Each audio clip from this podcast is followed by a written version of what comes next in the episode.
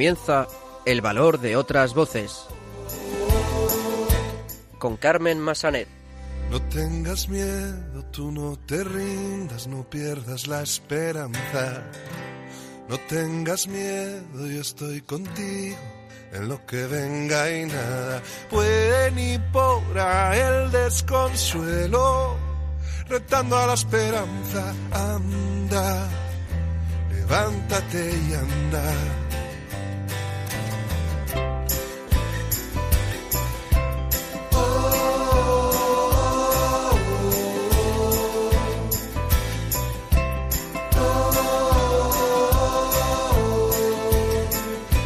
Muy buenas tardes, bienvenidos a una nueva edición de El Valor de otras Voces, el programa de discapacidad de Radio María. Vamos a comenzar el programa de hoy dando a conocer el trabajo de la Asociación Amicos, una organización que opera en Galicia y se dedica a la tutela de personas con discapacidad intelectual, huérfanas o en situación de desprotección. Ignacio Segura, secretario de CECO de la Asociación de Ciegos Españoles Católicos, nos hablará de cómo ha sido el encuentro virtual que la asociación ha celebrado este año en lugar de sus acostumbradas convivencias que iban a ser en Valladolid. Escucharemos las últimas noticias sobre discapacidad y, por último, escucharemos el testimonio de Silvia Gómez, que nos contará su experiencia como hermana de una persona con parálisis cerebral. Comenzamos. El desconsuelo, retando a la esperanza, anda, levántate y anda. No tengas miedo, no desesperes, no pierdas la confianza. No tengas miedo, yo voy contigo, siempre y a donde vayas.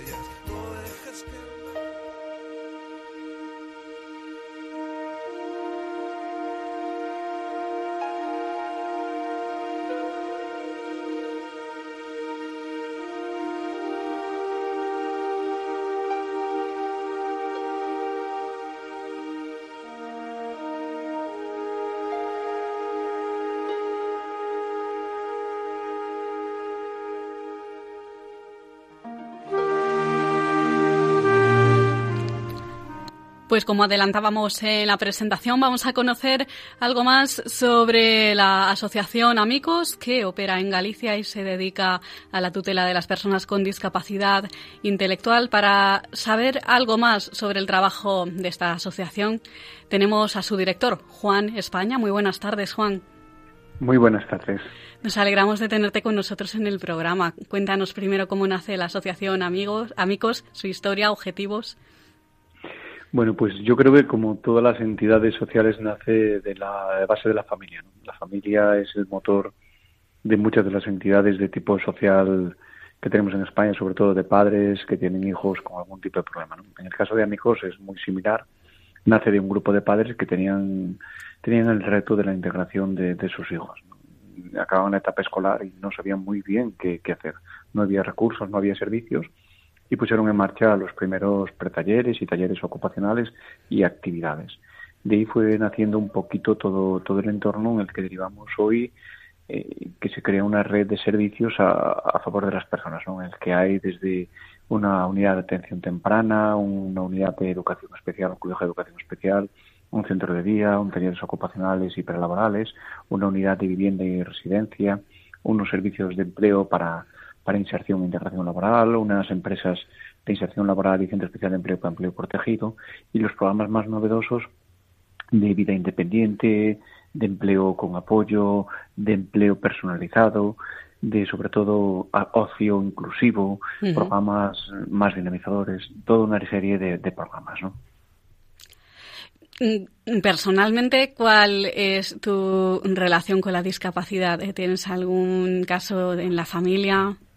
Sí, sí, sí, claro. Yo, yo, yo de hecho llevo desde el principio de la asociación, inconscientemente, porque mi, mi madre yo tengo una hermana con discapacidad intelectual que además nos llevamos poco tiempo, un año. Yo he convivido, además tiene una discapacidad intelectual mm, de tipo medio y con apoyos intermitentes, de tipo que le permitía participar integrarse, pero debido también tiene asociado un trastorno mental. Sus comportamientos y actitudes no permitían una integración y además era muy difícil en el colegio. Yo lo viví con ella, todas las limitaciones. Y yo nací ahí en ese seno, en ese seno de la familia. Yo empecé aquí un poquito ayudando a mis padres, a mí cuando empezaron con los centros, participaba en actividades y en un momento determinado, como estaba en la universidad, pues me dijeron, bueno, ayúdanos a ser secretario, a gestionar algún papel, alguna documentación. Y poco a poco fue naciendo la parte, ¿no? Empecé como un técnico de base en los primeros programas de ocio, participando en los talleres de verano como monitor, ayudando sobre todo como voluntario, participando mucho y poco a poco se fue consolidando, fui llevando proyectos y al final pues acabé por tema natural en, la dirección general. En la dirección general. es algo compartido, ¿no? Compartido con el resto del equipo del staff técnico de, la organización. ¿Qué tipos de usuarios eh, atendéis? ¿Entre qué edades están comprendidos?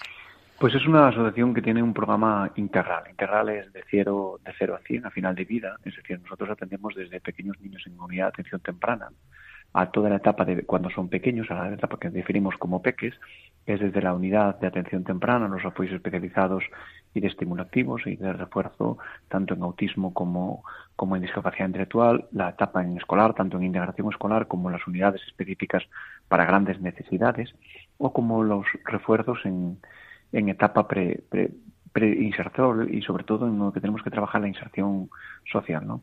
Y ahí llegamos hasta las etapas de vivienda y final de vida, ¿no? Ya, de hecho, el objetivo era crear el servicio circular y de 360 para que diera servicios integrales y completos a las personas con discapacidad. Claro, mm, vamos a, hablar de estos servicios mm, que ofrecéis, que has comentado un poquito antes. Eh, tenéis centro de día, centro especial de empleo.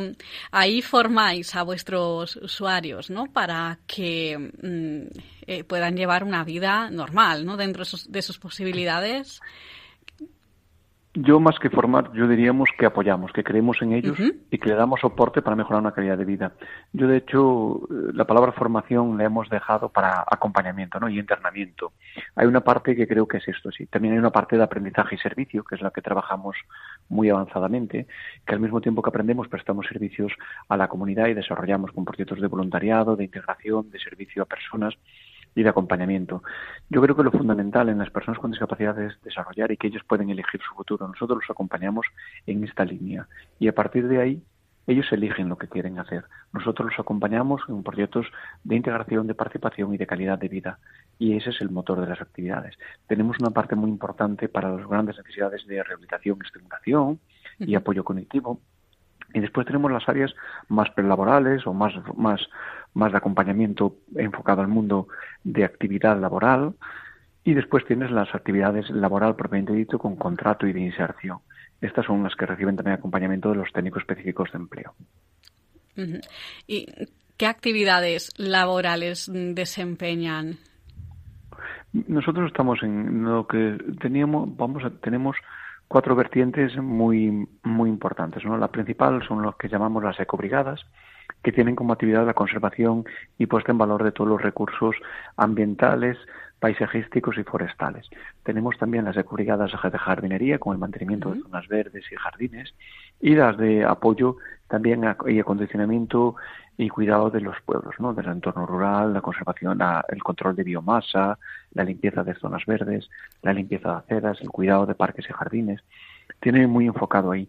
Después tenemos las labores de outsourcing, que son las labores de propias de veterinarias, cuidado, control de acceso, sobre todo ahora en COVID, el apoyo a, temas COVID, la limpieza, higiene, conservación, controles de accesos, mantenimiento de distancias. Y después tenemos una tercera de gestión, sobre todo de puesta a punto de gestión de espacios singulares, como pueden ser puntos limpios o otros espacios de difícil gestión municipal. Ahí apoyamos y, y, y difundimos. Y en cuanto al ocio, mm, bueno, normalmente ¿qué, programas seguís? ¿Realizáis actividades? Ahora me imagino que habrá cambiado todo un poquito. Esto mismo, es que hoy he tenido una conversación muy reveladora, ¿no? Porque estábamos con una visita de una empresa, de la compañía Gealsa, que es un, un gran mecenas y además creo que es un gran partner en el que hacemos un proyectos de RSC muy muy importantes, ¿no? Y nos, nos coordinamos mucho. Y una de las, de las personas con discapacidad que, que vive le decía, por el tema de las vacaciones, él decía, eh, yo voy a presentar una queja porque llevamos más de un año sin vacaciones. Y esto del COVID eh, ya me está, ya me está, ya nos está fastidiando. ¿no? Y hablamos por los campamentos de verano, ¿no? Y de los programas, sobre todo los europeos, los intercambios que hacíamos y los servicios voluntariados europeos. Y ellos tienen acostumbrado mucha actividad. Yo decía que tan pronto podamos, volveremos a elegir y ellos eligen las actividades y el programa. Hubo una primera etapa en la que nos diseñamos los programas, ahora mismo los programas los co-crean las propias personas con discapacidad, que esto es lo importante, que ellos disfruten de su ocio con libertad y con sus gustos. Y ellos eligen los programas y los hacen a su medida y a su gusto. Y esto es fundamental, además de ser plenamente integrativos y participativos. ¿Contáis con la ayuda de voluntarios para hacer vuestro trabajo? Sí, siempre, siempre. La, labor de voluntariado, yo tengo yo creo que somos las entidades del tema de discapacidad, tienen un modo fundamental. Yo creo que el voluntariado ya va a su ADN. Nuestros padres de junta directiva, nuestros patronos, son voluntarios sin su estricto. Muchos de los técnicos que trabajamos en las organizaciones nos encanta, pero porque nos encanta hacer actividades de voluntariado en programas de ocio, en temas medioambientales con ellos. Y después acogemos a mucho voluntariado, sobre todo europeo y de comunidad, para que conozcan, sensibilizan y sobre todo conozcan la discapacidad y la tengan más cercana. Yo creo que este es el motor fundamental y además creo que hay mucha gente muy buena, muy solidaria que quiere aportar su grano de arena y que muchas veces está buscando dónde aportarlo. Y ahí sí quería yo aumentar las entidades para que sin miedo ninguno dijeran, mira, cogemos voluntarios, vente un día a pasar un día. No hace falta un voluntariado de, de, cinco años. Es vente un día, pasa un día y disfrútalo. Nuestra idea del voluntariado es que disfruten de la discapacidad, que disfruten con nosotros. Y la verdad es que nos está dando un reporte y un resultado inmenso, tanto en empresas como en personas. Según tu experiencia, ¿crees que todavía queda mucho por hacer para conseguir la integración plena de las personas con discapacidad? Sí, siempre.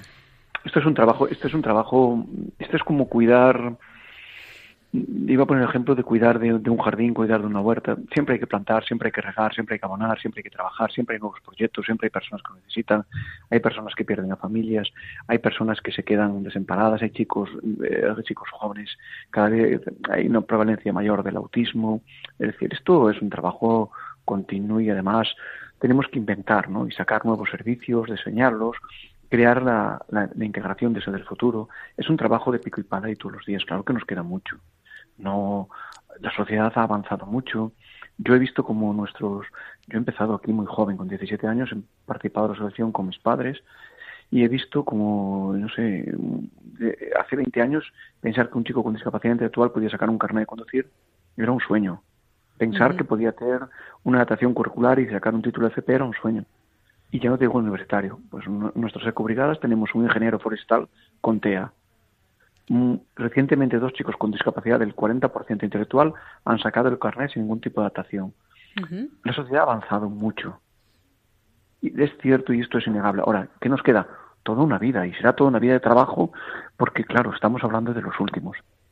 Y, es verdad que en muchas partes la integración laboral, ahora mismo venía, teníamos la visita de la empresa que, os comentaba, y me decía que, los packings que salen, el manipulado que sale de nuestros talleres, es de una calidad muy buena, alta y que solo nos mandan productos de nivel alto y que los de nivel bajo los hacen ellos en fábrica porque los sacamos mejor.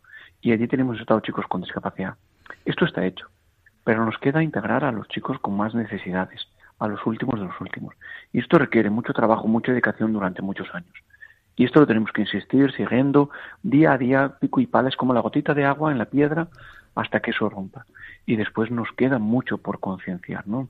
Aún queda aún quedan miedos, aún queda esa sensibilización y aún queda un trabajo muy de fondo que nos quedan pues mucho trabajo, muchos años. Y sobre todo hay nuevos proyectos, nuevas ideas, ellos tienen que ser los líderes del futuro, los tenemos que poner a liderar, ellos tienen que pasar de roles pasivos a roles activos, hacer actividades muy proactivas en la comunidad, tenemos que cambiar ese nuevo futuro y, darle a la persona, yo creo, y siempre he escuchado en un padre, un padre muy mayor que ya falleció, que tenía tres hijos, y él decía que la sociedad tiene obligación de darle a los últimos ponerlos de primeros. Y él siempre decía que esto lo decían los libros antiguos, pero que era una realidad. Y que la sociedad se iba a considerar madura cuando haga esto, cuando los últimos sean los primeros. Porque que los primeros son los primeros, eso ya lo sabemos. Pero cuando le den paso a los últimos, va a ser una sociedad madura y que de verdad, como decía él, del siglo XXI, no del siglo XIX. Y esto aún nos queda por trabajar. Y ahí tenemos que empujar todo y sobre todo mm, ahora vosotros es casi muy natural y además que Radio María tenga un programa dedicado a la discapacidad. Esto nos encanta, esto es que ha cambiado mucho y esto es que vuestros líderes, vosotros, lo tomáis en serio y decís, estos huecos son importantes. Y además descubrimos cosas impresionantes. Pues muchas gracias, Juan. De verdad, para finalizar, te vamos a pedir que nos des los datos de contacto de la Asociación Amigos para esos oyentes que estén escuchando ahora el programa y quieran información, más información sobre vuestro trabajo o colaborar de alguna forma con vosotros. Sí, nuestros datos están en la página en la página web en amicus.org o bien en nuestra ahí se pueden descargar toda la información o bien en las redes sociales en Asociación Amigos o bien físicamente aquí en las sedes o por teléfono, el 981-865716, tanto por si una familia tiene necesidad de apoyo para alguna de las personas que, con discapacidad que tiene, conocéis a alguna persona o queréis haceros socios o colaborar con nuestros proyectos. Ahí lo tenemos activo y conocéis un poquito y nos hacéis seguimiento de lo, de lo que hacemos. Yo quiero aprovechar para, primero a Radio María, darle gracias por darnos voz, tanto a, a toda la familia, a toda la familia de la discapacidad, a todas padres y madres que representan a esta gran familia de la discapacidad, todos los profesionales que trabajamos en ello, pero sobre todo a las personas con discapacidad. ¿no? Me parece muy importante la visibilizarlas y sacarlas de esas ideas antiguas de que, bueno, no pueden o pueden. Son personas muy válidas que hacen trabajos, desempeñan un rol y cada vez van a ser eh, ah, ciudadanos activos y de primer orden que, que además le, tendrán un liderazgo de futuro muy importante si las entidades conseguimos darle ese papel. Pues muchas gracias, Juan, de verdad, para lo que queráis. Estamos a vuestra disposición. Juan España, recordamos, director de la Asociación Amicos en Galicia. Muchísimas gracias por estar con nosotros hoy en el programa.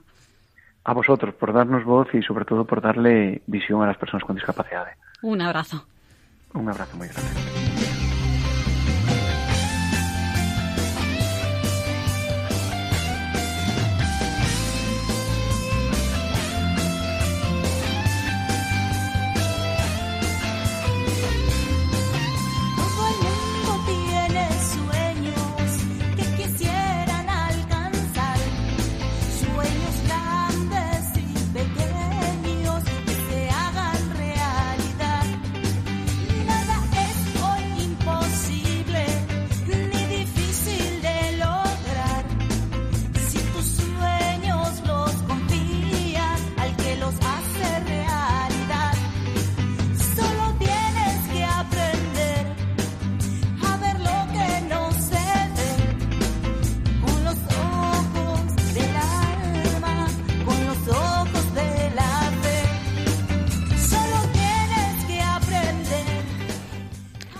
Continuamos en El Valor de otras Voces y vamos a saludar a un habitual de nuestro programa, a Ignacio Segura, el secretario de CECO, de la Asociación de Ciegos Españoles Católicos, que nos va a contar cómo ha sido el encuentro que ha tenido o se puede decir que está acabando ya o ha terminado. Eh, la asociación, eh, el encuentro que han tenido cada año, en este caso virtual, porque en condiciones normales las convivencias iban a haber sido en Valladolid, pero esta vez no ha podido ser. Mm, la sensación quizá ha sido un poquito extraña, quizá Ignacio, muy buenas tardes. Hola, muy buenas tardes. Pues bueno, como bien has dicho, el año pasado teníamos intención de ir a Valladolid, eh, por supuesto, la pandemia se lo cargó totalmente y este año teníamos intención de ir a Valladolid y otra vez la pandemia nos fastidió el encuentro. Eh, esperemos que el próximo año podamos ir a Valladolid. Bueno, esperemos que sí, la verdad. y la tercera va la vencida. Que podáis encontraros todos y abrazaros, porque esto también es necesario, ¿verdad? Que vale que os habéis eh, encontrado juntos por Internet con vuestros programas, pero se necesita algo más, ¿verdad? Bueno, vamos a ver. Eh, nosotros llevamos ya desde el año 2014 potenciando unas reuniones por Internet. Eh, empezamos con el sistema de Skype, pero tenía muchos problemas para las personas ciegas. El primero es que tienes que tener a una persona mm, ahí para las conexiones, para todo. Y no todo el mundo maneja bien el Skype porque no es accesible. Los que tienen un resto visual, vale pero los demás pues teníamos problemas, no vamos a negarlo. Entonces luego se pasó a otro sistema que se llama Teantal, que tiene pues, una parte que se puede hacer, vamos a decir, mm, moderada y una parte que se entra libremente, es decir, a cualquier persona entre ahí y si después entra otra persona se pueden poner a hablar y no hay ningún problema. No se depende de tener un control ni nada de esto. Eh, como tú me has dicho, mm, estos sistemas para las personas ciegas, pues está bien, está bastante bien porque nosotros sobre todo nos basamos en el oído, pero también nos basamos en el tacto, nos basamos en las caricias, nos basamos en un abrazo, nos basamos en un beso. Entonces, bueno, mm, está supliendo una parte, pero mm, nos falta el complemento, yo creo que es más sustancioso de, este, de esta comida y que es el contacto, el estar presente, aunque no nos veamos. Creo que esto es un hecho que le está pasando a todo el mundo. Porque, claro, mm, todo este tiempo de pandemia hemos estado escuchando las visas, mm, vamos a decir, enlatadas, o bien por radio, o bien por YouTube, o bien por Sky, o bien por muchos sistemas. Por supuesto, no había otra cosa y eso es lo que teníamos.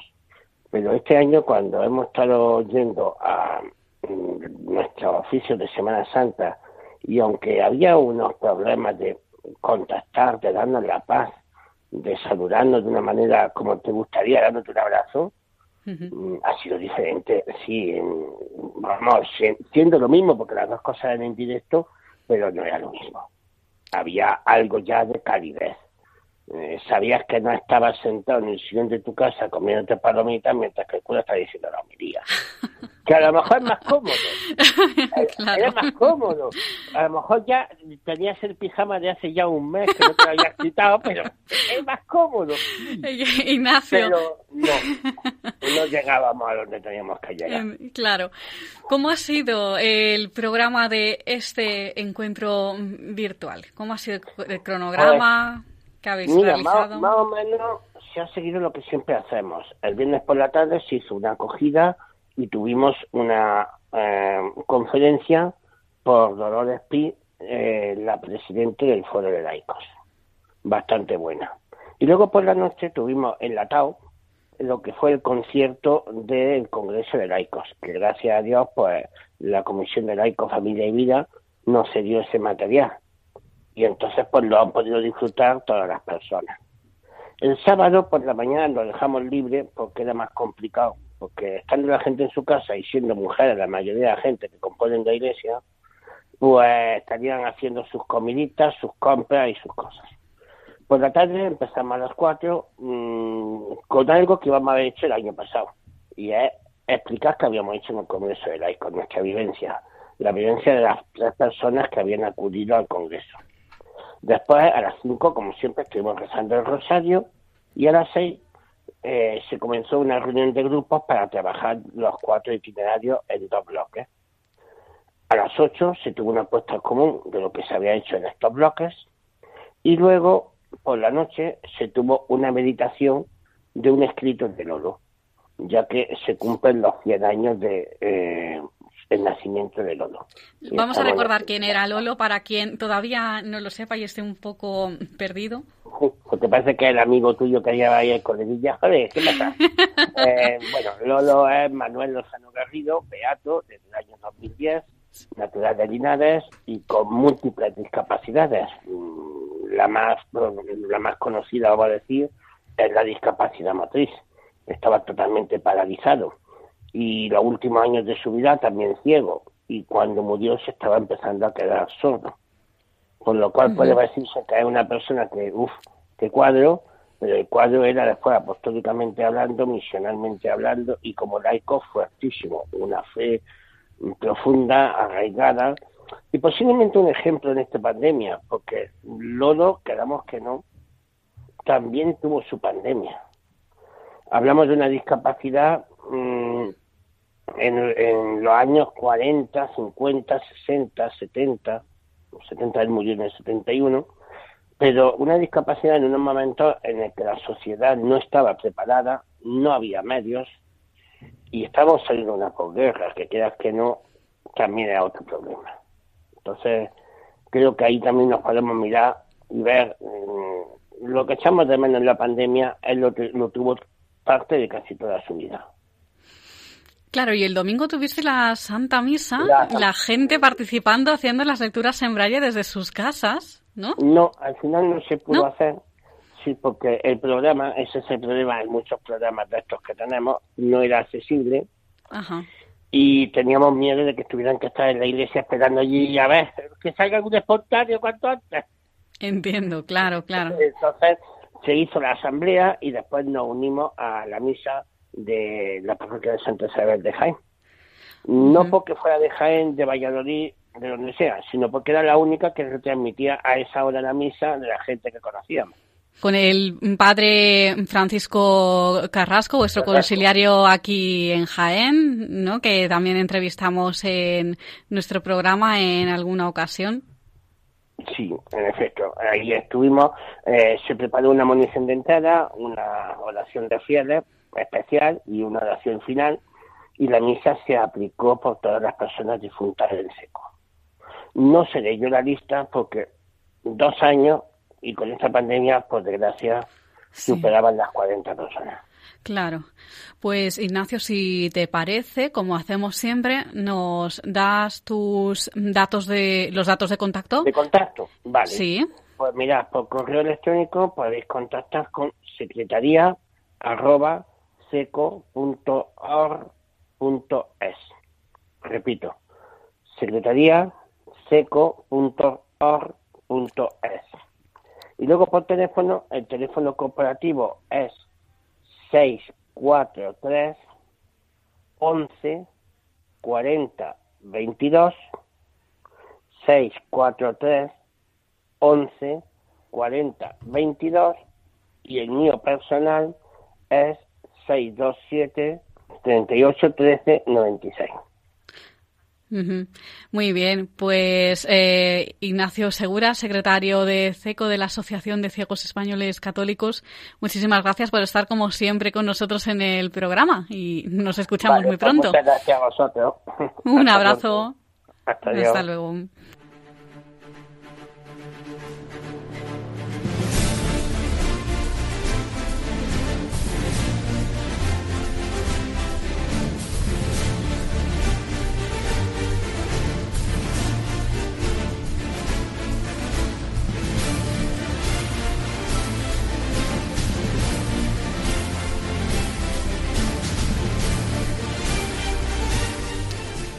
Continuamos en el valor de otras voces y ahora vamos a escuchar las últimas noticias sobre discapacidad. Buenas tardes. Los locutores de Conecta con nosotros de Radio La Barandilla os traemos esta semana a Radio María las noticias sobre discapacidad. Para la sección de hoy contamos con Francisco y una servidora, Fe. Comenzamos. Parkinson. Hoy día 11 de abril, domingo, se celebra el Día Mundial del Parkinson coincidiendo con el aniversario de James Parkinson, neurólogo británico que en 1817 descubrió lo que en aquel tiempo llamó parálisis agitante. Hoy sabemos que se caracteriza por causar severos daños neurológicos, debido a que células del sistema encargadas de producir dopamina detienen su producción, lo que provoca que la persona tenga problemas para controlar el movimiento de su cuerpo.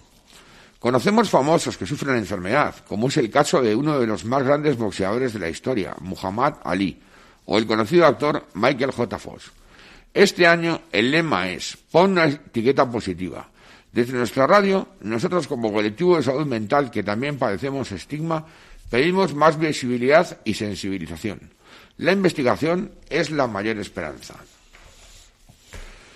COVID, la salud mental olvidada en las estrategias de vacunación europeas. La Unión Europea aconseja priorizar la vacunación para las personas que están en riesgo de COVID-19 grave por su salud, pero cada Estado miembro decide qué condiciones médicas se priorizan. Varios países dieron prioridad a los residentes de instituciones, entre los que se puede incluir personas con enfermedades mentales graves. pero solo cuatro países, Dinamarca, Alemania, Países Bajos y Reino Unido, tienen algún tipo de prioridad de vacunación más alta para los pacientes ambulatorios con enfermedades mentales graves. España prioriza a las personas de gran dependencia en su estrategia, es decir, aquellas que necesitan ayuda para su autonomía personal. Sin embargo, no hay ninguna mención a quienes padecen una enfermedad mental grave. COCENFE pide diálogo ante la vulneración de derechos de las personas con discapacidad durante la pandemia. El presidente de la Confederación Española de Personas con Discapacidad Física y Orgánica, COCENFE, Anso Queiroga, ha denunciado en la comisión los retrocesos en todos los sentidos que ha supuesto para este grupo la pandemia de la COVID-19 y ha afirmado que nuestro país se ha saltado la Convención sobre los Derechos de las Personas con Discapacidad de Naciones Unidas. Queiruga también ha detallado como efecto nefasto de la pandemia la paralización de un elevado número de servicios, terapias o actividades que son fundamentales para tener una calidad de vida y que sin ellos perjudica nuestro estado de salud. Abierto el plazo del séptimo concurso de microrelatos Reconstruyendo Sociedades Inclusivas, que tiene como objetivo llamar la atención sobre las situaciones de exclusión social y pobreza que sufren diariamente millones de personas en España y que se han agravado con la pandemia provocada por la COVID-19. Puede participar en el concurso cualquier persona mayor de edad, residente en España sin importar nacionalidad. Se podrán presentar hasta el próximo 30 de abril a las 23 horas deberán ser acordes con el tema y el contenido del concurso y podrán presentarse en el siguiente enlace participacionsocial.org barra 7 escrito en números romanos guion concurso guion microrelatos. Más de 1.500 universitarios con discapacidad acceden a prácticas laborales con Fundación 11 y CRUE Universidades Españolas. Su objetivo es mejorar la carrera profesional de universitarios con discapacidad. Los estudiantes percibirán una beca de 1.800 euros por los tres meses de prácticas que podrán desarrollarse en grandes empresas, así como en otras instituciones y entidades públicas o privadas. Andalucía es el territorio donde más becas se han concedido, con 78, Madrid con 27. Pueden beneficiarse los alumnos que tengan una discapacidad igual o superior al 33 estén matriculados en grado o máster y que hayan superado más del 50% de los créditos. Desde nuestra radio animamos a facilitar el acceso a una primera experiencia laboral de las personas con discapacidad. Los terceros premios Buenas Prácticas de Salud Mental España ya tienen ganadores. Han sido AFAEPS, el Puente Salud Mental Valladolid, la Federación Salud Mental Castilla-La Mancha y la Asociación Salud Mental Palencia. El objetivo de estos premios ha sido recoger y reconocer algunas de las mejores iniciativas desarrolladas por las entidades y ponerlas a disposición del movimiento asociativo como una herramienta de transmisión del conocimiento y generación de ideas que pueden ser replicadas. El Observatorio Generación y Talento e Ilunion han alcanzado un acuerdo para el lanzamiento del primer curso sobre diversidad generacional, adaptado a personas con discapacidad. Entre los beneficios será el siguiente abrir la mente a la realidad generacional de los profesionales que tienen que gestionar personas de todas las generaciones o conocer los valores, circunstancias, motivaciones y áreas de mejora para poder gestionar a las distintas generaciones en el ámbito laboral. Y hasta aquí la sección de hoy. Muchas gracias a todos y en el próximo programa más.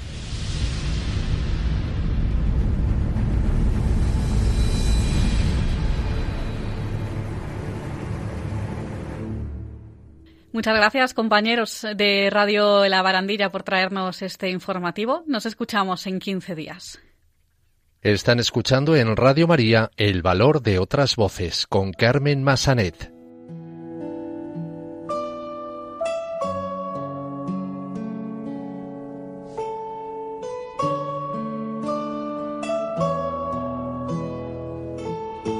Testimonio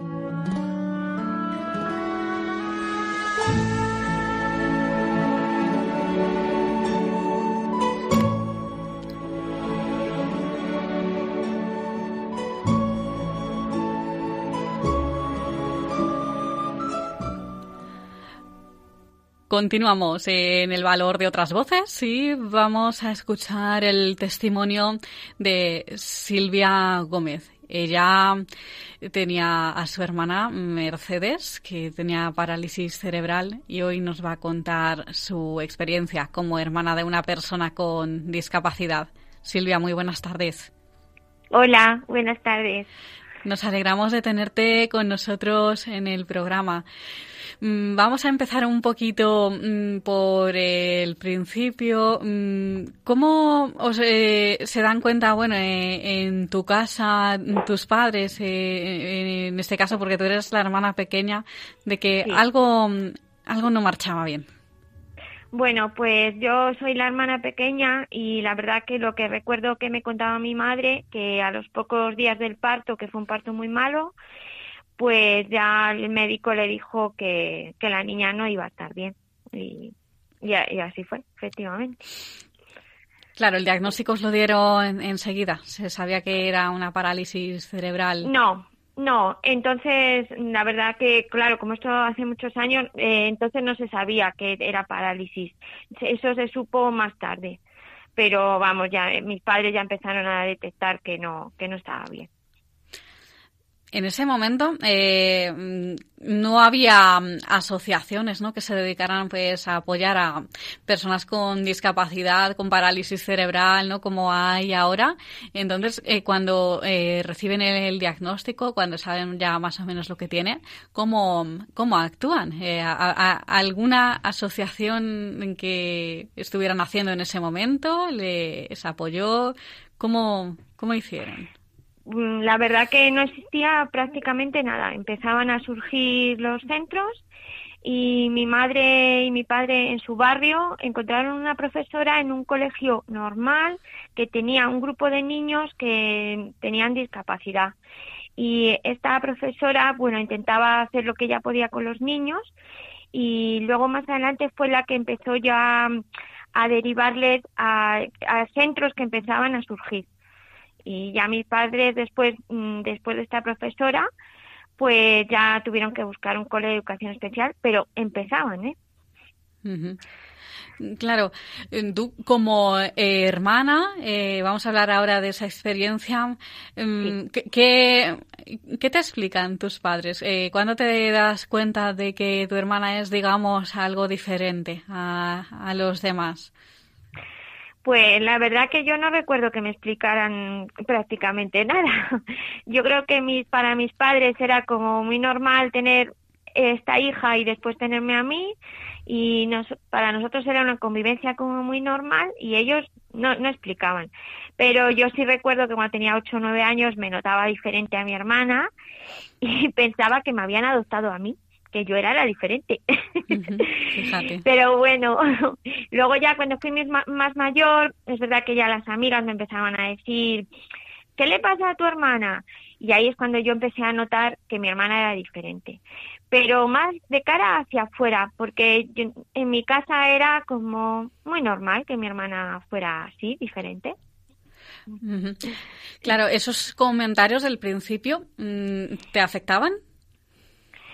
No, la verdad que a mí casi nunca me afectaron. Yo, para mí, era, era mi, mi única hermana y no me afectaban un poco más cuando fue más mayor, que veía que a lo mejor la gente cuando no entiende a lo mejor mira demasiado o, cosas que, la miraban y tal. Pero yo cuando era más pequeña no me afectaba mucho, la verdad. Claro, tú has tenido, eh, en los últimos años, tú tuviste la tutela de en tu hermana, eh, conviviste con ella prácticamente todo el tiempo, ¿no? Sí, sí, sí, sí. Yo, yo, bueno, a pesar de que me casé, siempre pasaba mucho tiempo en casa de mis padres y yo fui tutora de mi hermana. Diez años. Diez años. Tutora legal, yo porque durante muchos años fui también, aunque no lo fuera legalmente, yo siempre cuidaba de mi hermana. Eh, ¿Cómo recuerdas esos años?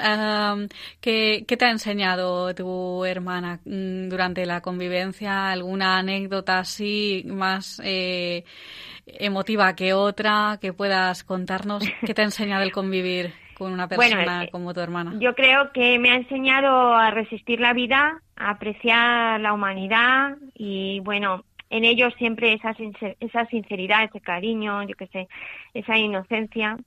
Y la verdad que, por ejemplo, siempre, como anécdota, nosotras, ella siempre quería comer conmigo, no que, a veces no quería comer con mis padres y yo, aunque estuviera trabajando, tenía que ir a darla de comer.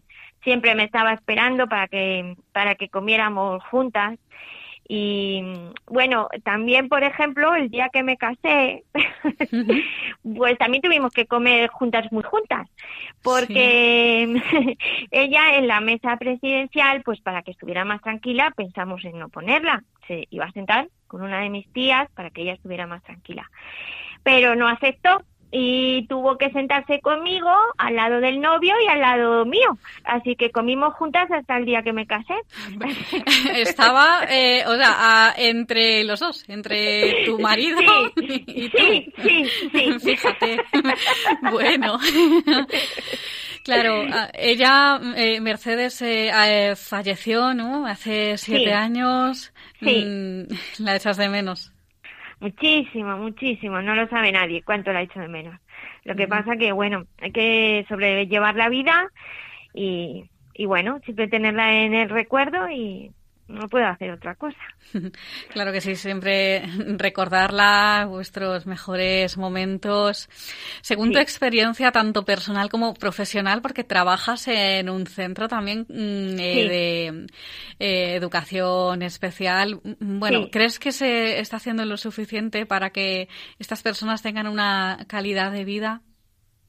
¿O queda mucho por hacer?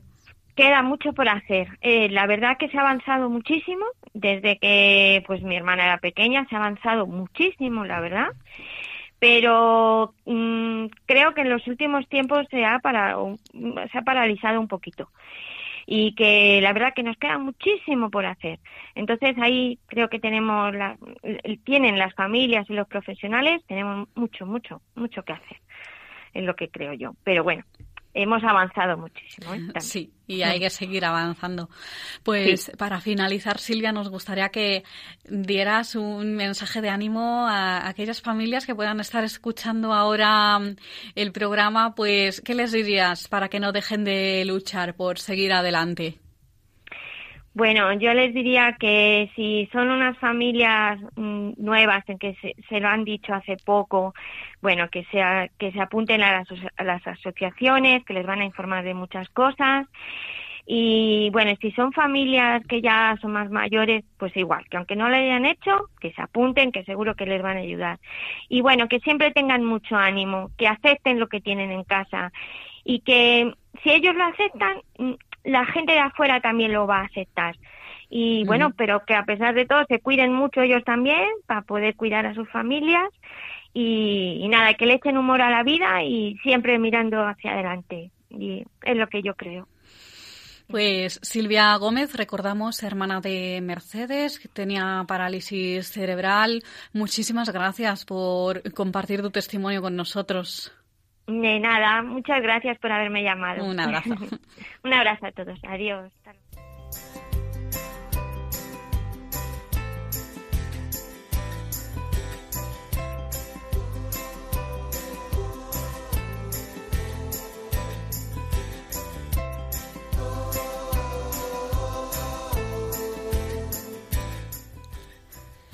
Pues hasta aquí esta edición de El Valor de otras Voces. Les recordamos nuestras vías de contacto. Por un lado tenemos el correo electrónico. La dirección es el valor de otras voces arroba el valor de otras voces arroba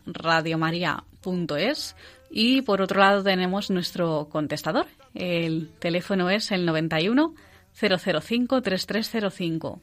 910053305. Y no olviden que también pueden escuchar de nuevo el programa a través de los podcasts que se colgarán en la página web de la emisora. Un abrazo y muchas gracias por estar ahí. cosido alguna almohada, levántate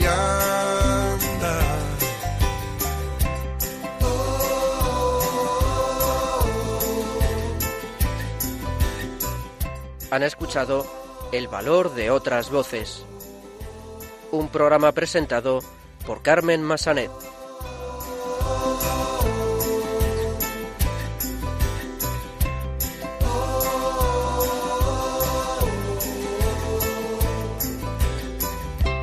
No tengas miedo, yo te sujeto, solo confía y salta.